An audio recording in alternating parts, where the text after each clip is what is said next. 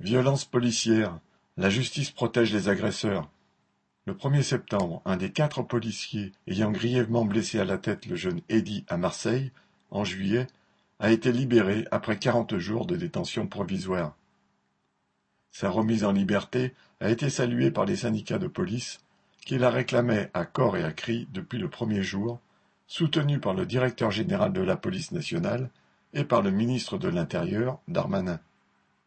Depuis leur mise en examen le 17 juillet pour violence volontaire en réunion par personne dépositaire de l'autorité publique, les quatre policiers de la BAC n'ont cessé de mentir.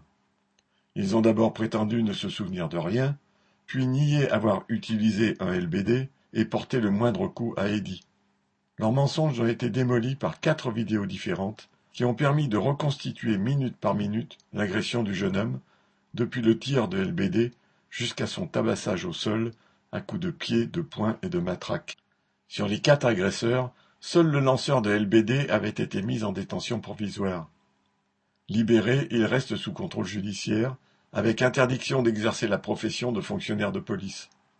Ce traitement exceptionnellement sévère pour un policier s'explique par la volonté de l'État de calmer le jeu après les émeutes de juillet. Mais une fois l'émotion retombée, la règle de l'impunité pour les policiers demeure. Comme l'a déclaré l'avocat de Eddy, la suite de l'enquête est prévisible. Les policiers auditionnés expliqueront en chœur l'avoir pris pour un émeutier et plaideront la légitime défense, et les juges feront semblant de les croire. La veille de la remise en liberté de l'agresseur de Eddy, la justice a d'ailleurs prononcé un non-lieu en faveur des trois gendarmes responsables de la mort d'Amada Traoré, asphyxié après un plaquage ventral en juillet 2016 dans le Val d'Oise. Par ces deux décisions de justice, l'État revient à ses fondamentaux, couvrir ses hommes en toutes circonstances, quelles que soient les exactions commises contre la population des quartiers populaires. J.